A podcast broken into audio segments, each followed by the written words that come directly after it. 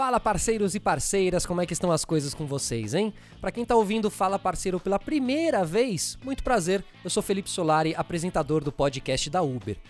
Todo mundo aqui sabe que esse canal nasceu pra gente falar sobre temas que fazem parte do dia a dia de vocês. E hoje a gente escolheu um tema muito interessante: acessibilidade. E olha, toda essa história começou há umas duas semanas eu tava batendo um papo com um amigo meu e ele tava comentando sobre a dificuldade que o pai dele, que é cadeirante, tem para andar pelas ruas da cidade. Claro que na hora que ele comentou, eu entendi o ponto dele, mas, mas sabe quando você se dá conta que nunca parou para pensar mesmo sobre alguma coisa? E foi isso que me aconteceu naquele exato momento, né? Eu nunca tinha parado para pensar como pode ser difícil para alguém com deficiência andar né, pela calçada, frequentar alguns estabelecimentos, atravessar uma rua, pegar um ônibus, ou seja, se locomover de forma geral, né, parceiro?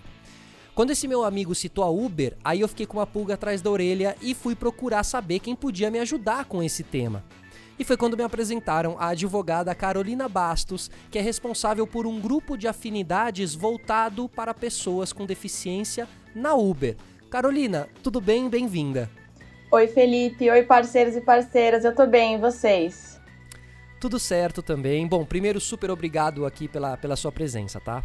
Obrigada, imagina, Felipe. Eu que agradeço o convite. Esse tema realmente é muito importante. Eu tô muito feliz de estar aqui para conversar com vocês sobre isso.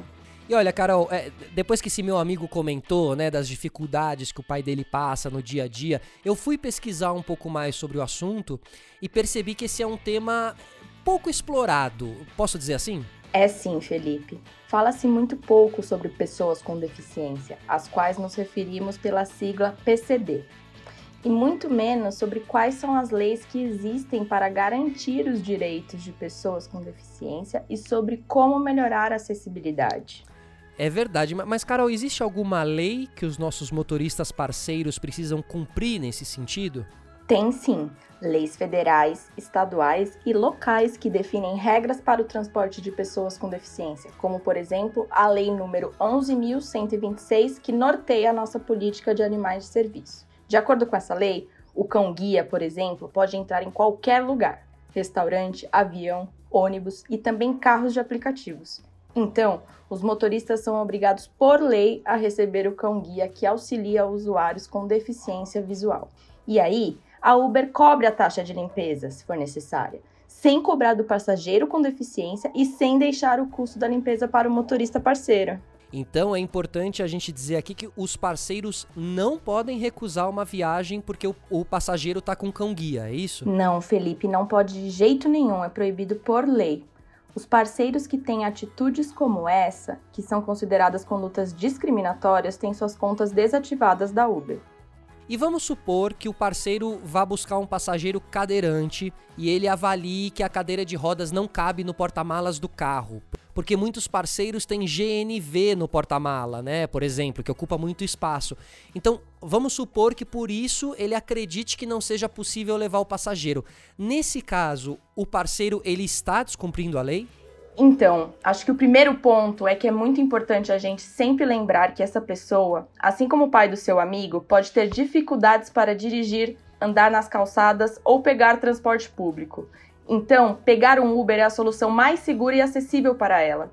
É fundamental sempre conversar com a pessoa, perguntar se a cadeira é desmontável, dobrável e avaliar se existe alguma outra forma de transportá-la, como no banco de trás, por exemplo mas de forma alguma tratar o usuário com desrespeito ou cancelar assim que visualizar a pessoa com uma cadeira de rodas. Afinal, provavelmente aquela é a única forma com que aquela pessoa consegue se movimentar.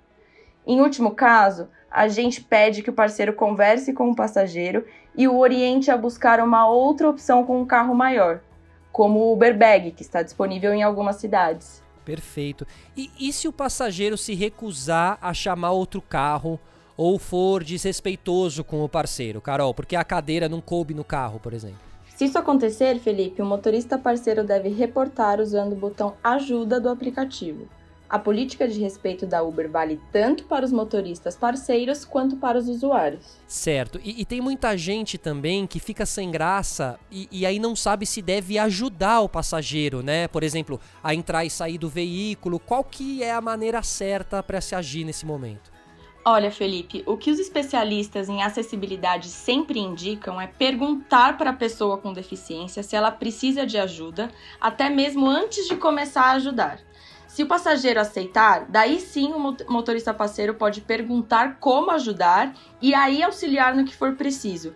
Entrar e sair do veículo, montar e desmontar a cadeira de rodas, etc. Diálogo, respeito e empatia são fundamentais para os dois lados. Então, na dúvida, pergunte à pessoa de que forma é possível ajudá-la.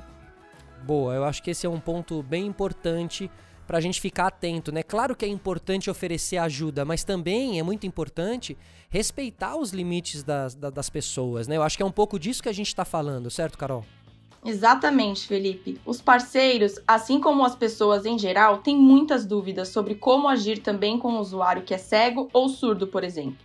E a dica é a mesma: manter a boa comunicação. No caso de usuários com deficiência visual, o ideal é se comunicar verbalmente de forma clara e perguntar se ele deseja algum tipo de ajuda.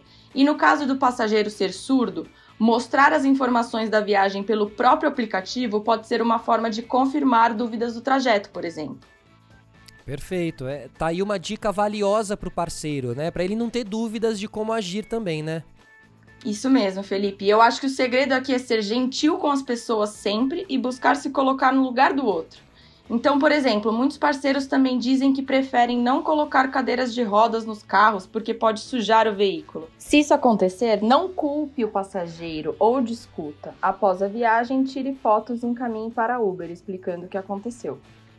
Perfeito, muito legal isso tudo, Carol. Nos dias de hoje, é sempre muito bom a gente encontrar pessoas gentis no nosso dia a dia, né? Bom, o nosso papo de hoje aqui está acabando, então queria é, te agradecer por ter vindo até aqui, conversar com a gente sobre esse tema, que, como a gente falou, é super importante e tão pouco falado, certo, Carol?